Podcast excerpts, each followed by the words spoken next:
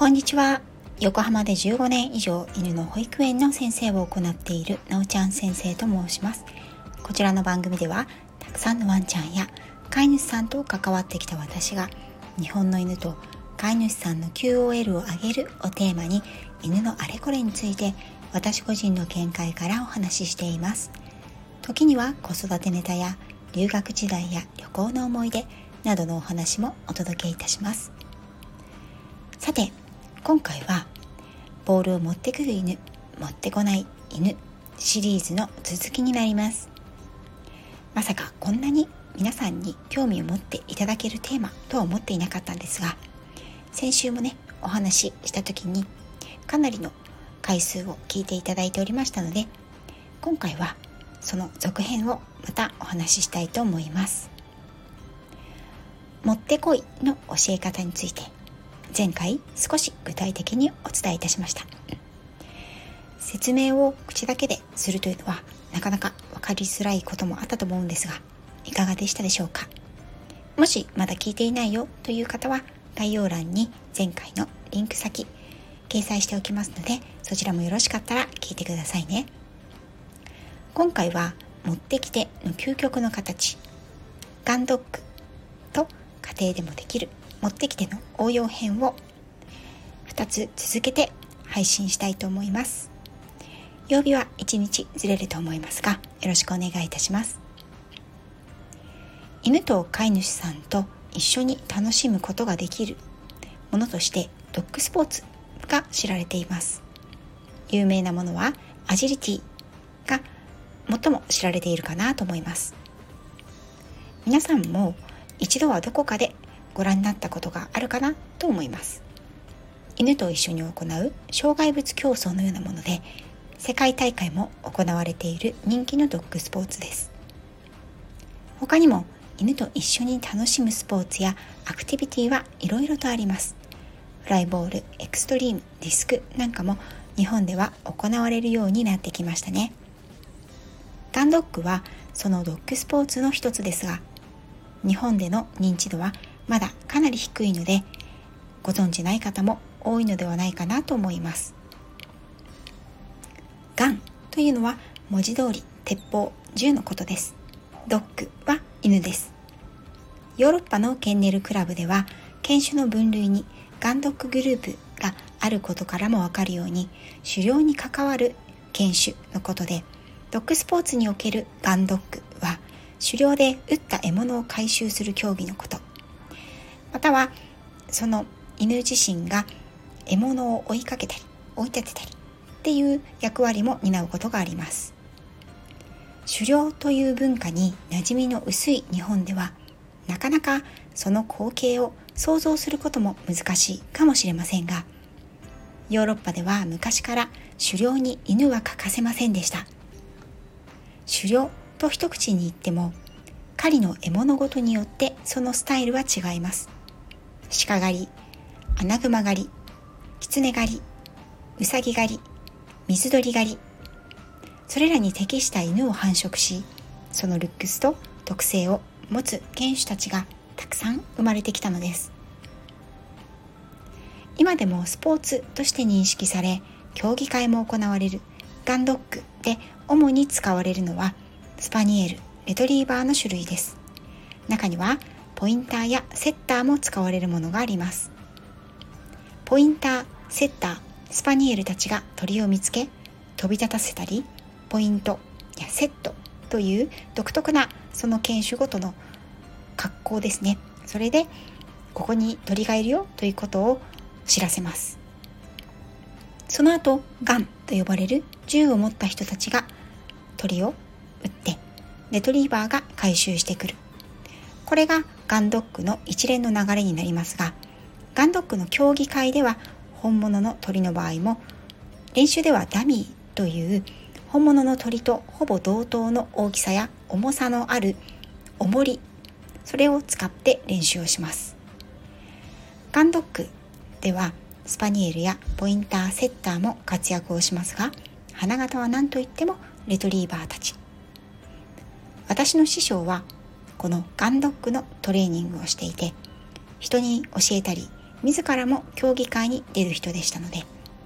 競技会や練習会そして実際の狩猟の場ピッキングアップにも連れて行ってもらいました。イギリスの伝統文化でもある狩猟とガンドッグの歴史は深く長く最高峰の競技会では先日亡くなられた女王陛下も観覧されるほどの競技。となっています。ガンドッグとイギリス文化についてはまた違う機会にゆっくりお話しすることにしてこのガンドッグというスポーツこれは究極のもってこいなのです。撃ち落とされた鳥をハンドラーの指示でその場所に犬は赴き付近の匂いをたどって指定された鳥を口で加えます。落とすことなくまっすぐにハンドラーのもとに手元まで持ち帰ります。この単純な作業がどれほど高度な犬と人とのコミュニケーションと信頼関係の上に成り立つものなのかというのを私は間近に見て本当に感動したものです。鳥が撃ち落とされるまで犬たちはハンドラーの隣にいて前に出ることなく横一列で進みます。犬を連れたハンドラーの前にはガンガ。その前にはスパニエルを連れたハンドラーがいてスパニエルたちは草陰にいる鳥を鳥を飛び立たせるという仕事を担っています。このスパニエルの仕事はよく見晴らしが開けた山野であればポインターやセッターに変わることがあります。ガンが鳥を一斉に打ちジャッジと言われる人たちがこの人たちは審判になるんですけれどもハンドラーにあなたはあの辺りに落ちた鳥を回収してくださいと大体の鳥が落ちた位置を指定されるという形から始まります。もちろんその現場はフィールドと呼ばれる荒野が多くこれもイギリスならではの土地その風景になります。低木が生え時に池やフェンス大木が倒れていたり大きな岩があったりします。犬たちは場合によっては池を泳ぎフェンスを飛び越えハンドラーも見えなくなるような遠くまで指定された鳥が落ちているであろう場所を探しに行きます。数十メートル先や藪の中だと犬からはハンドラーの位置や声手の指示が見えづらくなります。そんな時には笛ウィッスルが役立ちます。笛の笛の音色によって止まれ帰ってこい右側を探せ左側を探せといった動作をするように犬たちはトレーニングされているわけですね。このガンドックウィッスルガンドックの笛はいわゆる牧羊犬たちが使う犬笛とは少し形状が違いますが音色に動きの意味を持たせるということは同じかなと思います。時には撃ち落とされた鳥がまだ生きていてジャッジが指定した場所から動いてしまっている場合もあります。そうなると犬は自力で鳥を探さなくてはなりません。この時ジャッジもハンドラーもある A という地点に鳥が落ちていると思っているわけですから犬を A という地点に行かせます。ただしその場に実際人が行って見ているわけではないので鳥がまだ生きている場合にはそこから5メートル10メートルと離れてしまって B という地点に行っている可能性はあるんですね。そこで人とハンドラーですね。ハンドラーと犬の信頼関係というのがすごく出てくるわけなんですがハンドラーが犬を信じきれていない場合 A の付近から少しでも離れてしまうとハンドラーは犬を呼び戻したりもう一度 A の付近を探せという指示を出します。けれど犬にはもう B という地点に鳥が行ってしまっているということが分かっているわけなんですね。そこでハンドラーの指示を無視して B の地点に行ってしまうとこれは指示がきちんと聞けていないという判定になりますしまたもし A の場所に戻ってきてしまって鳥が回収できないとなるとポイントがつかなくなってしまいます。もしハンドラーがあれ？A の地点に行ったけれどそこに鳥がいる気配がない。それではあの子にあの子の思うままに探させてみようということで B の地点に送ることができるその絆が試されるシーンでもあるんですね。もちろん B という地点にもいなくて B の地点に行きなさいという指示を与えても犬たちはそこで分からなくなってしまって帰ってきてしまったり途中でもう鳥を探すのをやめてしまってどこか自分の行きたいところに行って遊びに行ってしまったりねすることもあるわけなんです。また難しいのは自分が指定された鳥がスタート地点から15メートルの付近に落ちているとします。ですがその手前10メートル付近にまた他の鳥が落ちていてその鳥は他の犬が指定されたいものだとしますね。その場合10メートル付近の要するに他の犬が指定された鳥を持ってきてしまったり一度15メートル付近まで行って15メートル付近に落ちている自分の鳥を加えたものの10メートル付近の鳥を帰ってくる時に見つけてそちらのものと取り替えてしまうといった行為は反則のため一発退場となってしまいます。数々の難関をくぐり抜けて犬たちがハンドラーのもとへ鳥やダミーを持って帰ってくる様は本当に胸が熱くなるシーンです。この究極の持ってこい競技会で優勝するような犬は持って生まれた才能適性が違います。同じレトリーバーでも特に黒いラブラドールはその才能が優れていると言われていて競技会では多くの黒ラブたちを見ました。ガンドックの世界で活躍する犬たちの血統はとても貴重で繁殖犬としても需要が高かったようです。そして撃ち落とされる鳥たちなんですけれどもこれはもちろん野鳥ではありません。イギリスでは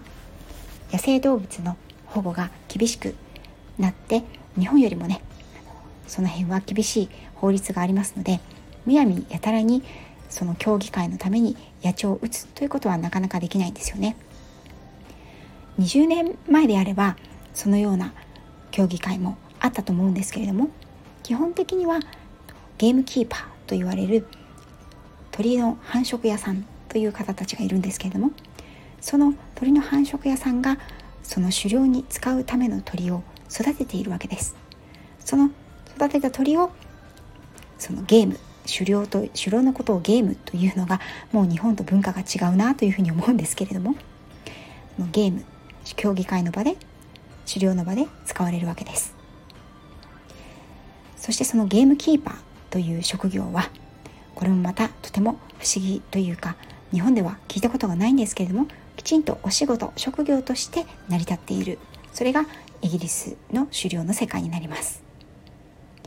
ここまで来るともう常人には近づけないくらい本気の世界になってきますよね。けれど犬とコミュニケーションを深める遊びとしてガンドッグのトレーニングの基礎は一般家庭のワンちゃんにもとても良いと思います。